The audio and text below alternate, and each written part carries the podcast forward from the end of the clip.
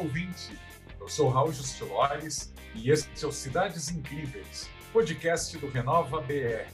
E hoje falamos do nosso primeiro cidadão, aquele que nem bem chegou e já precisa se sentir parte da nossa cidade, com espaço, com cuidado, com um olhar muito atento da administração pública. Pode ser para o bebê, para a criança que precisa de creche, pode ser na pré-escola. Todos os municípios devem ter políticas públicas específicas para a primeira infância. Será que a gente está cuidando bem dessa nova geração?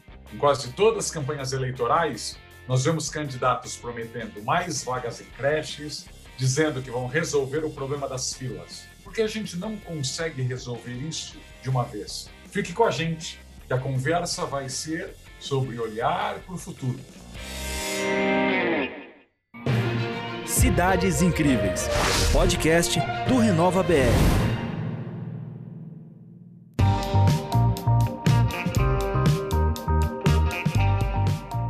Olá, seja bem-vinda, seja bem-vindo. Cidades Incríveis é um lugar para conversar sobre problemas e soluções das cidades brasileiras. O Renova BR abriu este espaço para discutir melhor as principais questões dos municípios. E hoje o nosso papo é sobre a primeira infância, sobre o que a gente anda fazendo pelas nossas crianças. Eu tive muita sorte, porque a minha primeira infância foi em Santos. Sim, no litoral paulista, uma cidade histórica, das mais antigas do país, e que tem grandes e bem cuidados jardins na praia, é uma cidade plana, com ciclovias, a praia é perto da maioria dos bairros, a cidade ainda tem calçadas largas, ainda tem muitas praças. Ou seja, como criança, eu tive essa sorte de aprender o que é uma cidade com qualidade, uma cidade onde você pode caminhar e não ficar tão confinado dentro de muros. Infelizmente, isso é raro e a gente tem que pensar nas criancinhas das gerações posteriores à minha. Infelizmente, já tem algumas décadas aí de que eu fui criança. Mas hoje a conversa é justamente com alguém de Santos e que trabalhou de perto com essas questões. A gente recebe hoje Fábio Ferraz. Ele é secretário de Planejamento de Santos e já foi secretário de Saúde da cidade. Velho conhecido aqui nos cursos do Renova BR. Velho só na antiguidade dos cursos, porque ele é bem jovem. Fábio é advogado, mestre em gestão pública pela Getúlio Vargas, e Master em Liderança e Gestão pelo Centro de Liderança Pública. Fábio, bem-vindo. Obrigado por falar com a gente.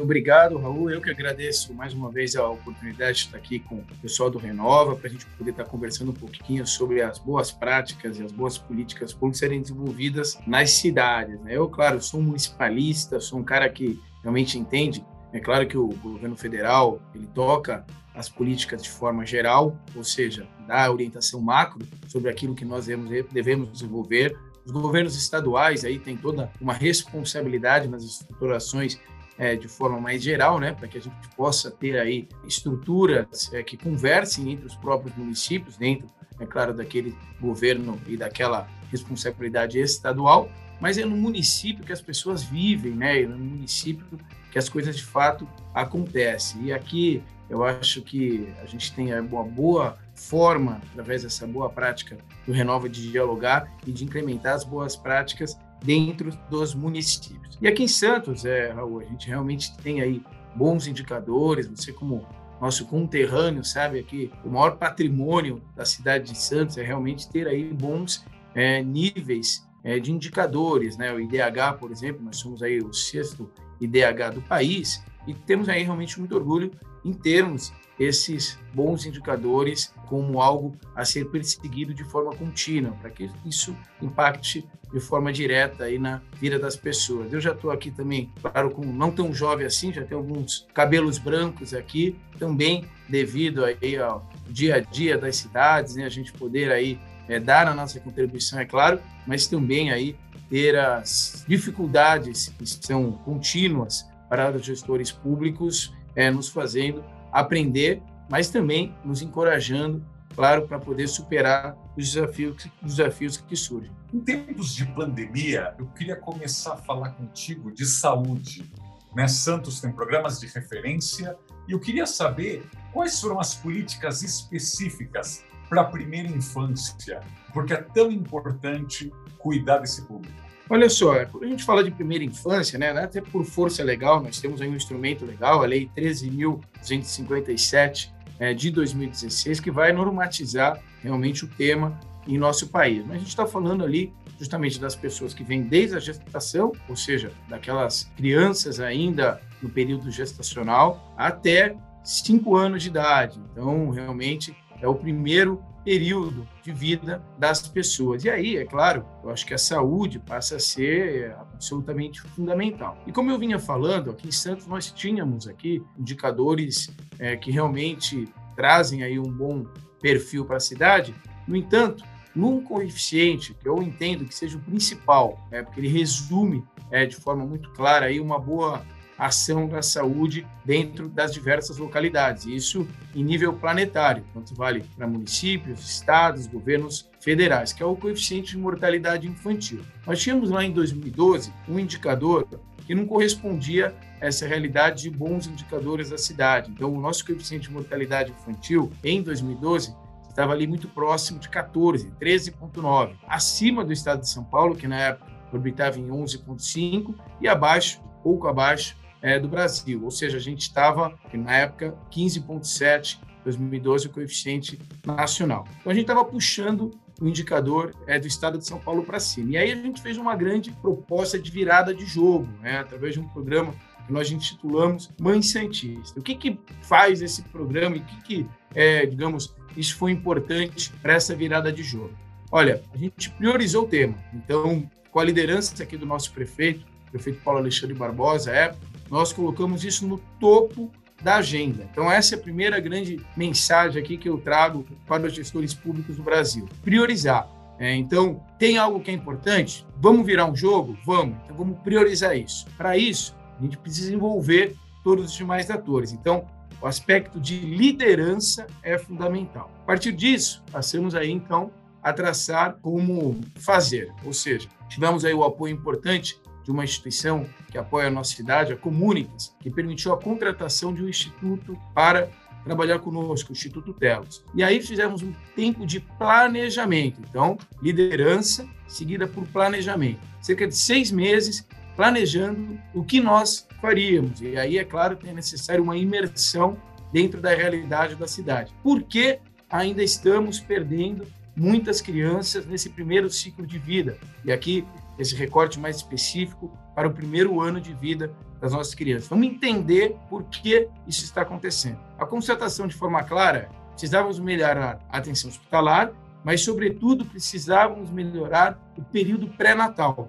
E aí, vamos para o período de execução. Começamos a executar o que nós chamamos de programa Mãe Santista. Basicamente, e aí um dos principais é, digamos, receituários aí para virada de jogo, foi nós desenvolvermos um kit. E esse kit, ele compunha aí uma bolsa, é, na verdade, duas bolsas, uma destinada para as mamães e outras para as crianças, em que a mamãe que preenchesse toda a sua caderneta de pré-natal, é, visitando a nossa rede de forma constante, ganharia esse kit ao final do pré-natal. Para algumas famílias de classe média brasileira, talvez esse kit não fosse tão importante. No entanto, sobretudo as famílias aí que estão com maior nível de vulnerabilidade social, esse kit era bastante simbólico, bastante significativo. Então, conseguimos estimular as mães a participarem do pré-natal. E aí os indicadores de participação no pré-natal mudaram radicalmente nos anos que sucederam na realização do programa. E, claro, fortalecemos a estrutura de pré-natal. Concomitante a isso, uma estruturação de tecnologia. Nós não tínhamos sistema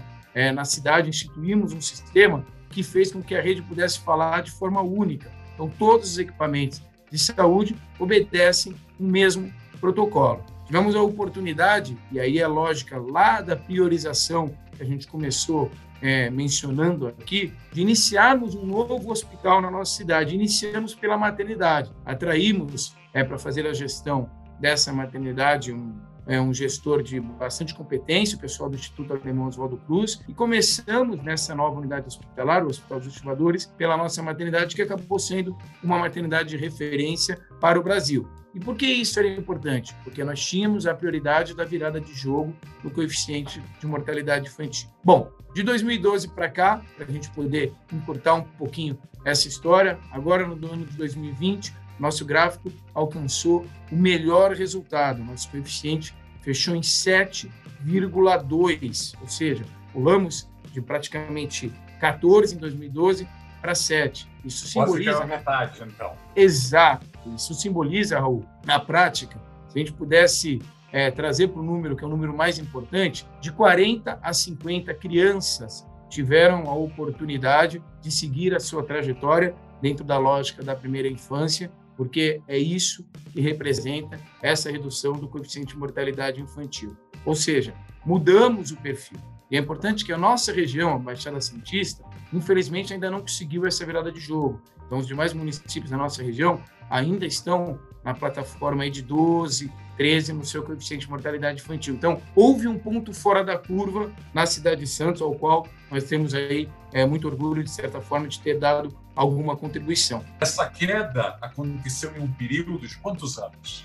De 2012 a 2020. É, na verdade, considerando aí uma uma fase de planejamento, fazendo de forma mais clara aqui, 2014 a gente inicia de fato o programa, então em seis anos. Já em 2017 a gente alcançou um número de 9, o coeficiente, portanto 9.2 na oportunidade, que foi abaixo, pela primeira vez na história, abaixo do 10, que é o recomendado pela OMS. Esse número foi, ano a ano, reduzindo e chegamos a esse positivo recorde ano passado, 2020, portanto, de 7,2. Então, é, isso é importante? Porque a gente conseguiu qualificar, portanto, a rede de atenção primária, a rede hospitalar e também a rede especializada, uma vez que a gente conseguiu, de certa forma, atrair as mulheres que teriam maiores dificuldades já é, para o período do parto para fazer um pré-natal mais consistente num lugar que nós denominamos de Instituto da Mulher, um ambiente específico para tal. O que é importante, Raul, é possível a virada de jogo quando há liderança, há priorização dos temas. Então essa talvez aí seja a contribuição é, concreta que a gente sempre busca é, dar aos demais municípios nesse sentido até de digamos promover uma onda de entusiasmo, né? Gente, vamos priorizar que é possível sim as viradas de mesa, as viradas de jogo, é claro, de forma bastante positiva. Isso deve animar muitos prefeitos novos e vereadores em primeiro mandato que estão nos escutando, que afinal, seja, pouco mais de um mandato, né? Se a gente pensar quatro a seis anos para uma mudança tão grande, não vale a pena começar.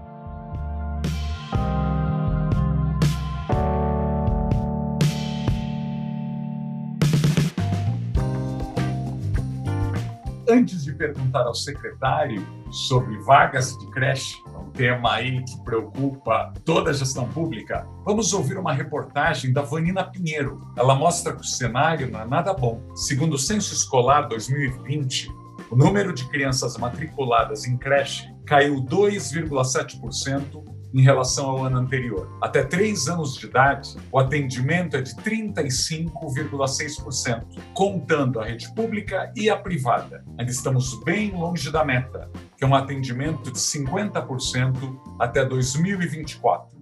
Vamos ouvir. O que chama atenção nos dados do censo escolar de 2020 é que a queda no número de matrículas nas creches públicas e privadas no país interrompeu uma tendência de aumento que vinha ocorrendo nos últimos anos. Entre 2015 e 2020, as matrículas cresceram 19,8%, mas houve um recuo de 2,7% das vagas em 2020 com relação a 2019 sendo uma queda de 6,9% de matrículas nas creches da rede privada e de meio ponto percentual na rede pública. Outro ponto importante a considerar é que os dados do censo de 2020 foram coletados antes da pandemia. Por esse motivo, especialistas apontam que a redução de matrículas em creches puxada principalmente pela diminuição da rede particular, pode ter relação com a crise econômica do país e que há um risco de que a pandemia reduza ainda mais o acesso às creches, tanto públicas quanto privadas, por inúmeros motivos, tais como o longo período de escolas fechadas, o temor de contaminação pelo vírus nas famílias e a pouca eficiência do ensino à distância para essa faixa etária. O Brasil vai ficando assim mais distante de cumprir a meta do Plano Nacional de Educação, que prevê atendimento em creches para 50% das crianças de 0 a 3 anos de idade até 2024. Hoje estamos em 35,6%. Para alcançar a meta, seria necessário ampliar o número de matrículas dos atuais 3 milhões e 600 mil para cerca de 5 milhões e 100 mil. A creche é uma etapa não obrigatória da vida escolar, mas é fundamental para o desenvolvimento da criança. Estudos científicos indicam que durante a primeira infância, o período que vai do nascimento aos seis anos de idade, é que ocorre a maior parte das conexões cerebrais e que os estímulos têm maior potencial de retorno no futuro em diversas áreas. Por isso, o desafio é grande. Além de ampliar a oferta de vagas, é necessário garantir também a qualidade das creches. Vanina Pinheiro, para o Cidades Incríveis.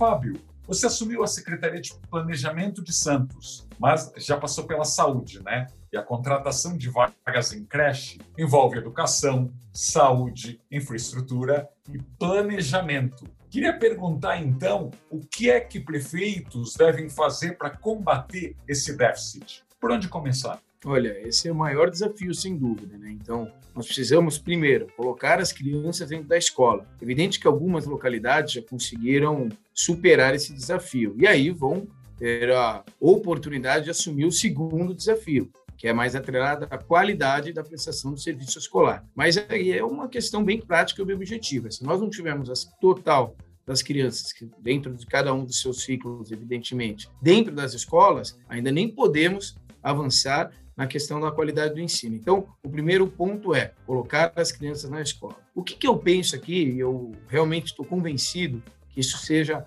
absolutamente necessário. As escolas, de forma geral, elas têm alguns desafios, muitas vezes estruturais, a serem superados. E o que acontece na prática? Muitas vezes o gestor educacional, ou seja, por exemplo, um secretário de educação, ele está perdendo muito tempo da sua agenda diária com o seu time é, para pensar na estrutura das escolas. E tempo esse deveria ser, sim, é, mais, digamos, dispendido dentro da discussão pedagógica, né? Então, o conselho, é, sendo possível, de certa forma, atraiam outras secretarias, outros departamentos é, dentro da estrutura da prefeitura para trabalhar com a estrutura, é, para trabalhar com a parte estrutural das unidades escolares. Por exemplo, aqui na Secretaria de Planejamento de Santos, nós temos essa agenda. Então, nós dialogamos é, fortemente com o pessoal da educação para que a gente consiga dar mais autonomia do ponto de vista estrutural das unidades escolares, ou seja, tirar essa preocupação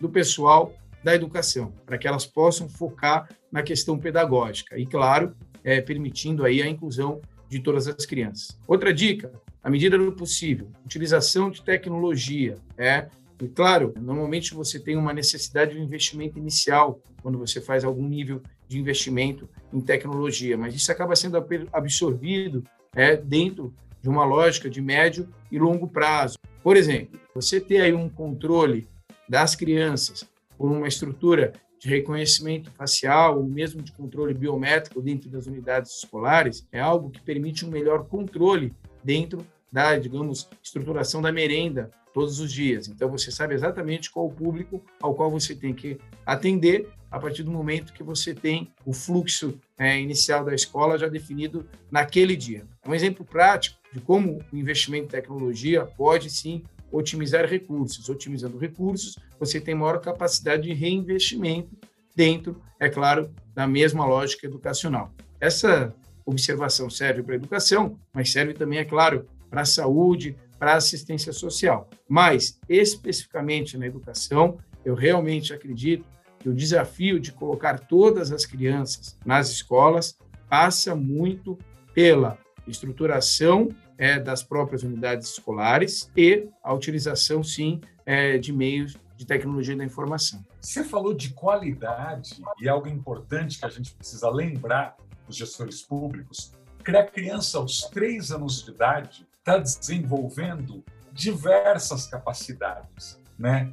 emocionais, psicológicas, culturais, de relacionamento. Como a gente consegue avaliar o trabalho dessas creches? Como a gente pode medir o que está sendo feito e preparar as próximas? Olha, através de indicadores, né? As métricas de indicadores são absolutamente é, necessárias. É, eu acredito que nesse ponto podemos avançar ainda em nível nacional, porém avançamos. É, especificamente na educação, o IDEB é uma boa fórmula. É claro, tudo pode ser aperfeiçoado constantemente, mas utilizar é, a normativa, as instruções do IDEB. Então, ali a gente consegue não só é, compreender como é que é aquele contexto local, através daqueles indicadores que foram produzidos, como comparar com outras localidades. E aí, é claro, traçar metas para poder acompanhar e melhorar o desempenho.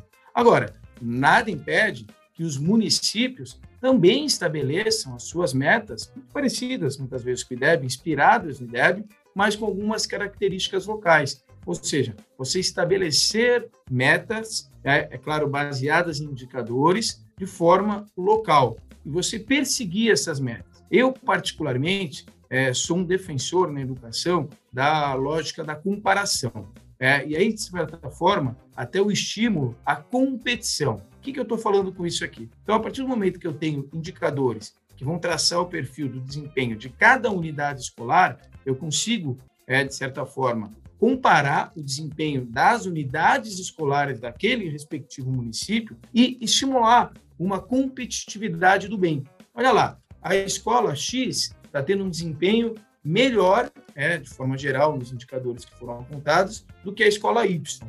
E por que não premiar a escola X? Por que não premiar aquela comunidade escolar? É claro que esse prêmio, volto a dizer, gera um espírito de competição. Mas olha só, a unidade Y, aquela escola Y, provavelmente ela vai se sentir mais motivada em alcançar aquele mesmo desempenho. Então, a métrica de indicadores e metas é algo que realmente proporciona uma boa forma de se alcançar melhores resultados. Obrigado.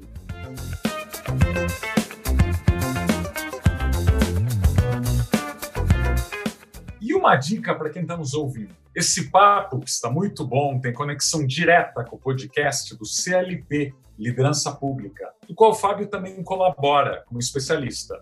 O CLP é uma organização para engajamento, discussão e formação de líderes. A gente está fazendo esse episódio aqui e depois você pode conferir uma outra abordagem no podcast do CLP, que é o Coisa Pública. Você encontra nos principais tocadores de áudio. Eles também estão abordando questões de primeira infância, nessa nossa visão conjunta do tema. Vale a pena conferir.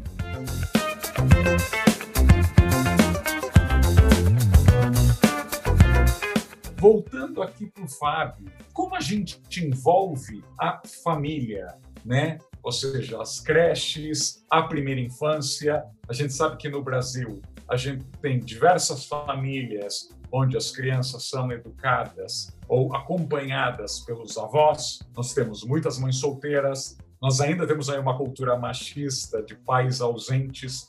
O que é que a prefeitura, o que é que a política pública pode fazer para tentar colocar a família mais perto? Bom, primeiro, abrir os espaços públicos, né?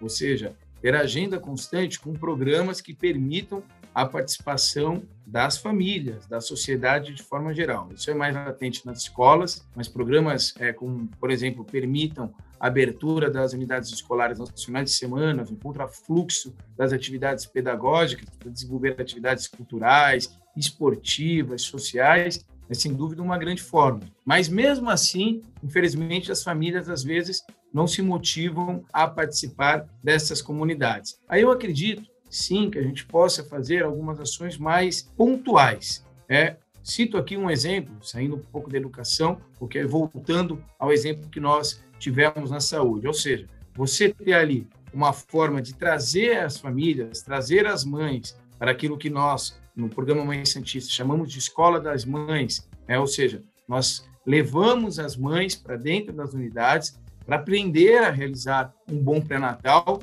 mediante, sim, uma contrapartida objetiva, que era a entrega do kit ao final é, de um determinado ciclo. Isso pode ser, digamos, replicado não só na saúde, mas também em outras áreas, como a educação, por exemplo. Ou seja, você ter estímulos concretos né, que demonstrem, após é, algum nível de desafio, mediante, é claro, a capacidade de investimento de cada uma das localidades, de uma forma de impactar o dia a dia daquela família de forma concreta. Fundamental, sobretudo é, na educação, a participação das famílias. Infelizmente, é uma realidade, Raul. Muitas vezes as famílias é, não têm, digamos, a estruturação clássica, né? Então, a mãe ela não tem ali a participação do pai no seu dia a dia. É, isso, é, claro, pode e deve sim é, trazer algum tipo de dificuldade adicional para o bom desenvolvimento daquela criança, mas o poder público pode, de certa forma, colaborar dentro dessa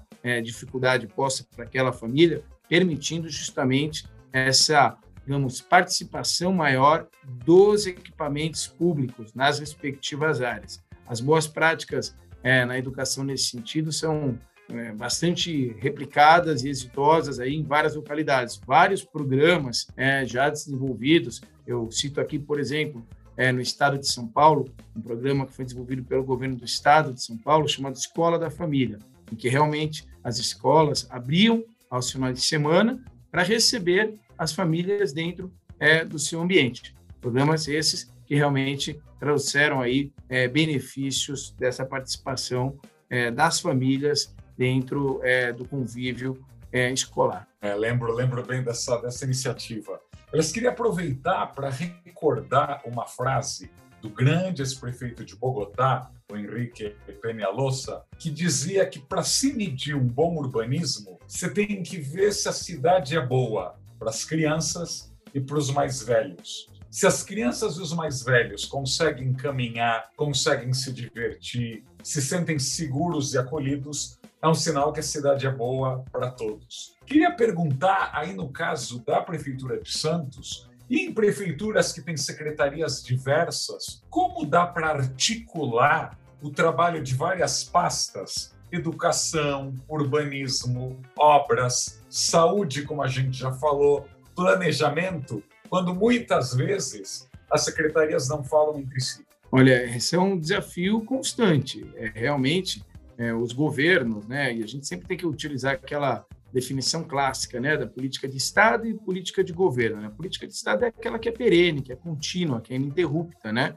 E nós temos as políticas de governo, né, que são passageiras. Temos aí períodos eleitorais, é claro, é, de quatro em quatro anos, pela nossa regra, a gente renova os ciclos de governo nas três esferas governamentais, mas é claro que naquele período você vai ter as políticas de governos a serem traçadas. Essa articulação entre as secretarias é algo primente. É, se não houver uma fala de governo única, ou seja, um mesmo propósito daquilo que é, se pretende realizar dentro desse período, e é muito curto esse período de quatro anos, isso afirmo aqui categoricamente, passa muito rápido. É, realmente é fundamental que as boas práticas sejam colocadas realmente no dia a dia da forma mais ágil possível. É, nós temos que ter aí essa articulação como algo necessário. Primeiro ponto, perfeito é, entendimento daquilo que a gente chama de plano de governo. É, o plano de governo não pode ser uma peça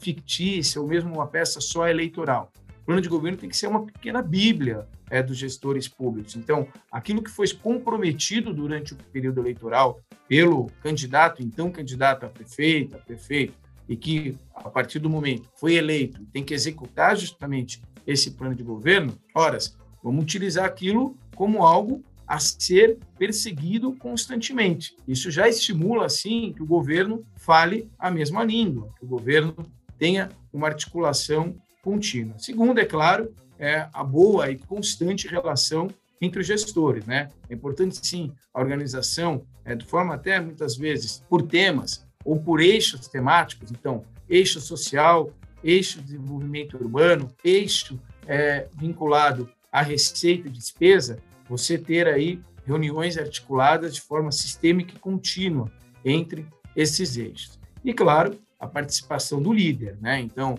é fundamental aí que nós tenhamos sempre líderes motivadores. Então, as prefeitas, os prefeitos precisam realmente ter esse papel absolutamente fundamental é, de ditar é, digamos, aquilo que se pretende e estimular aí sempre os gestores a fazer com que as coisas aconteçam. Eu volto a dizer, gestão pública, o ciclo de quatro anos é muito rápido. É um ano praticamente de planejamento, dois de execução e o último, quarto ano, é inequívoco, né? O próprio período eleitoral que vai se avizinhar já muda um pouquinho a agência dos gestores públicos. Quem falar que isso não acontece, talvez esteja fugindo um pouquinho da realidade. Então é muito rápido e é de fundamental importância realmente, portanto, essa congregação aí entre os gestores públicos numa agenda única. Nada fácil.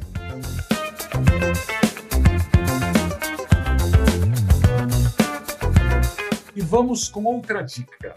A Fundação Maria Cecília Souto Vidigal trabalha exatamente com questões ligadas à primeira infância. O site tem artigos, políticas públicas e projetos que colocam a criança como prioridade. Uma das frases que eles citam no portal é emblemática: o que se vive na primeira infância tem impacto para a vida toda. É a base que a gente precisa cuidar muito bem. O site também traz artigos do marco legal da primeira infância, assunto que a Vanina Pinheiro explica para a gente agora. A Fundação Maria Cecília Souto Vidigal foi uma das entidades que participou ativamente dos debates no Congresso Nacional para aprovação do Marco Legal da Primeira Infância em 2016. O documento é uma grande conquista que define diretrizes e práticas para que a primeira infância seja tratada com prioridade nas políticas públicas. Para a CEO da Fundação, Mariana Luz, entre os desdobramentos fundamentais do marco legal estão os planos municipais da primeira infância as cidades que, que fizeram muito pela primeira infância sem um plano, as cidades que fizeram primeiro plano. Eu acho que assim, a gente tem que também ser muito respeitoso sobre a, a realidade local. Né? São 5.570 municípios, não, não haverá uma receita única. Eu acho que, eu acho que isso é fundamental a gente ter em mente. Dito isso, a elaboração de um plano ela traz transparência para o processo, ela traz orientação, ela, ela coloca, ela sela um compromisso daquele gestor com essa agenda. A elaboração de um plano envolve etapas. A primeira é a do diagnóstico. Qual que é a realidade local? Qual que é a realidade da primeira infância no meu município? O que, que eu tenho, o que, que eu não tenho, o que eu posso fazer?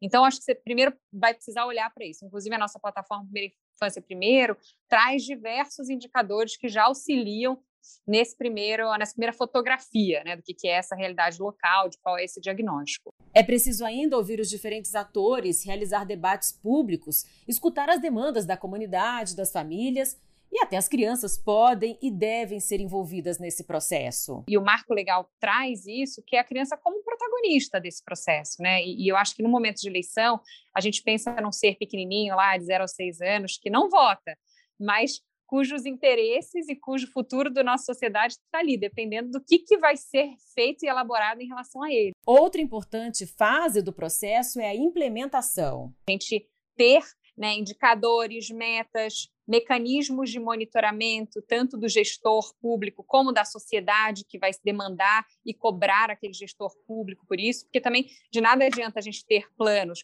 ou, ou seja um marco legal no âmbito federal ou um plano municipal somente no papel. A Fundação Maria Cecília Souto Vidigal tem uma biblioteca virtual em seu site com vários artigos, documentos e estudos. O site é o fmcsv.org.br. E há também a plataforma Primeira Infância Primeiro, que é destinada especificamente aos prefeitos. Outra dica é também conhecer os bons exemplos no desenvolvimento de políticas intersetoriais adotados por cidades como Boa Vista, em Roraima, Fortaleza, no Ceará e São Paulo, capital. Vanina Pinheiro para o Cidades Incríveis.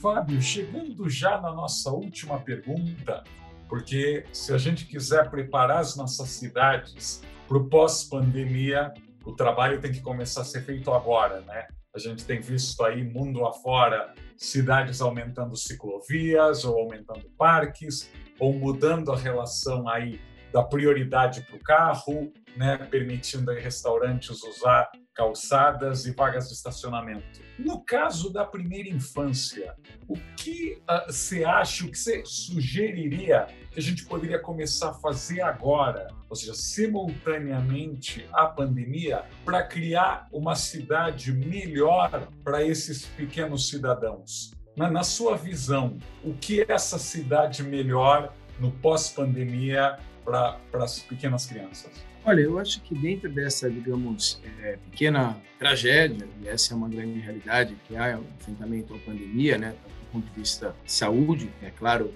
o principal, né, lamentando sempre as vítimas é, do coronavírus, mas também os impactos sociais que a pandemia trouxe, né, de ordem econômica, de ordem cultural, enfim, todos os aspectos da vida das pessoas no seu cotidiano. Nós podemos também tentar extrair as, os legados positivos, né? Eu acho que um legado bastante positivo foi a utilização maior de tecnologia da informação. Então, realmente, colocar isso na agenda das cidades, eu acho que é de fundamental importância, uma vez que otimiza recursos, né? E, claro, permite melhor condições é, de se instituir é, as boas práticas públicas. É, vou dar um exemplo aqui, claro. É, muitas vezes as cidades, por exemplo, na área da educação, na área da saúde, ainda não alcançaram uma, uma união de sistemas que permitam um envolvimento único das suas atividades que são desempenhadas. Então, é de fundamental importância que as cidades busquem essas estratégias. Né? Então, isso realmente faz com que as cidades tenham performances melhores, de uma vez que conseguem falar de uma forma única. Esse talvez seja aí um legado importante em esfera municipal. É claro que a agenda ela tem que ser muito voltada, principalmente quando a gente fala de primeira infância, para a questão que envolve o coeficiente de mortalidade infantil. Não dá para a gente falar em primeira infância se não começar com a oportunidade das crianças seguirem a sua trajetória. Nosso país ainda tem é, números acima é, da média, digamos, é, das, dos países mais desenvolvidos do planeta, no que se refere a coeficiente de mortalidade infantil. Então, se faz necessária realmente uma cruzada é, em nível federal para que a gente possa diminuir esse número. E, claro, trazer aí boas oportunidades é, do ponto de vista escolar, ou seja, a gente superar, sim, esse desafio de colocar as crianças na escola. Para isso, realmente, é necessário uma priorização total para a área da educação. A gente percebe que muitas vezes o discurso da educação fica mais o discurso e menos o recurso. É, ou seja, a gente ainda precisa investir mais na educação, e esse eu acho que é uma agenda, todos, é, as prefeitas, os prefeitos, os vereadores das respectivas cidades, tem que ser de forma muito clara. Investimento na educação que faz com que a gente faça é, um país melhor para as futuras gerações. Essa parece uma frase pronta, mas é uma frase que não pode ser esquecida. Então, penso que esse pós-pandemia, ele tem que permitir essas leituras, né, de nós termos aí utilização de tecnologias para otimizar recursos e permitir melhores e maiores é, investimentos, sobretudo na área da educação e, é claro, na saúde, para que todos tenham a condição é, de seguir as suas respectivas trajetórias. Muito obrigado, Fábio. Que a gente uh, lembre né, dessa mensagem que, que encerra o nosso podcast de hoje, que as cidades precisam sair melhores dessa pandemia, que a gente tem aprendido algo né, sobre habitação, sobre saneamento, sobre a qualidade de vida nas cidades, né? onde para tanta gente o confinamento e o distanciamento ainda são quimeras. Santos é um grande exemplo, eu vou puxar sardinha aqui para nossa cidade. Sempre que eu posto no Instagram alguma foto de Santos, as pessoas se surpreendem com a arquitetura modernista, com a qualidade dos jardins e da praia. A gente tem que lembrar, uma cidade de quase 500 mil habitantes, muito densa, compacta, onde ainda dá para se fazer muita coisa a pé ou de bicicleta. Uma lição que muitas cidades brasileiras não aprenderam, criando mil obstáculos para a mobilidade. Mas esse assunto para outro podcast.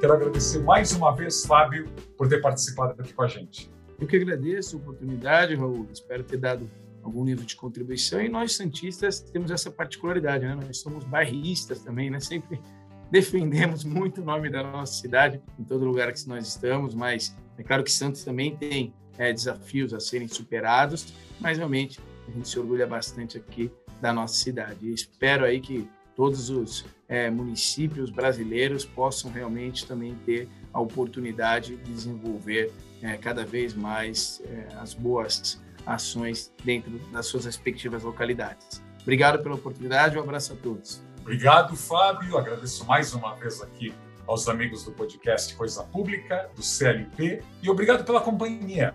Até o próximo Cidades Incríveis. Acompanhe o Renova BR nas redes sociais e deixe seus comentários. Até mais! Você ouviu Cidades Incríveis, podcast do Renova BR.